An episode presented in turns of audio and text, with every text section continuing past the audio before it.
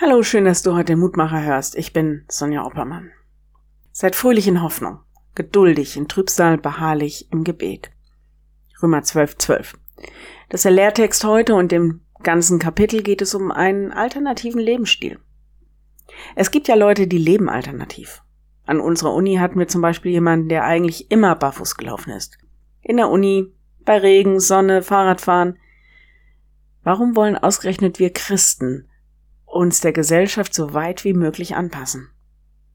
Ich bin heute auch mal total alternativ und lese einfach mal Römer 12 vor.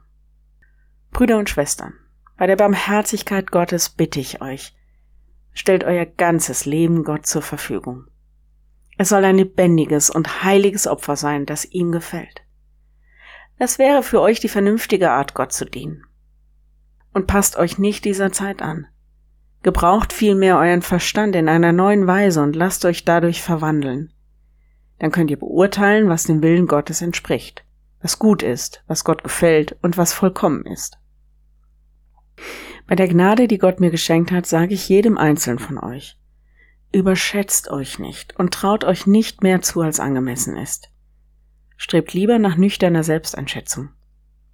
Und zwar jeder so, wie Gott es für ihn bestimmt hat und wie es dem Maß des Glaubens entspricht. Eure Liebe soll aufrichtig sein. Verabscheut das Böse und haltet am Guten fest. Liebt einander von Herzen als Brüder und Schwestern. Übertrefft euch gegenseitig an Wertschätzung. Lasst nicht nach in eurem Eifer und lasst euch vom Geist anstecken und dient dem Herrn. Freut euch, dass ihr Hoffnung habt. Bleibt standhaft, wenn ihr leiden müsst.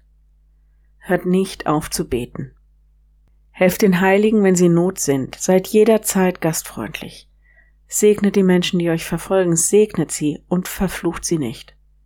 Freut euch mit den Fröhlichen, weint mit den Weinenden. Seid alle miteinander auf Einigkeit aus.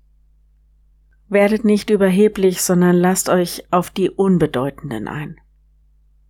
Baut nicht auf eure eigene Klugheit. Vergeltet Böses nicht mit Bösem. Habt anderen Menschen gegenüber nur Gutes im Sinn. Lebt mit allen Menschen in Frieden, soweit das möglich ist und es an euch liegt. Nehmt nicht selbst Rache, meine Lieben, überlasst es vielmehr dem gerechten Zorn Gottes.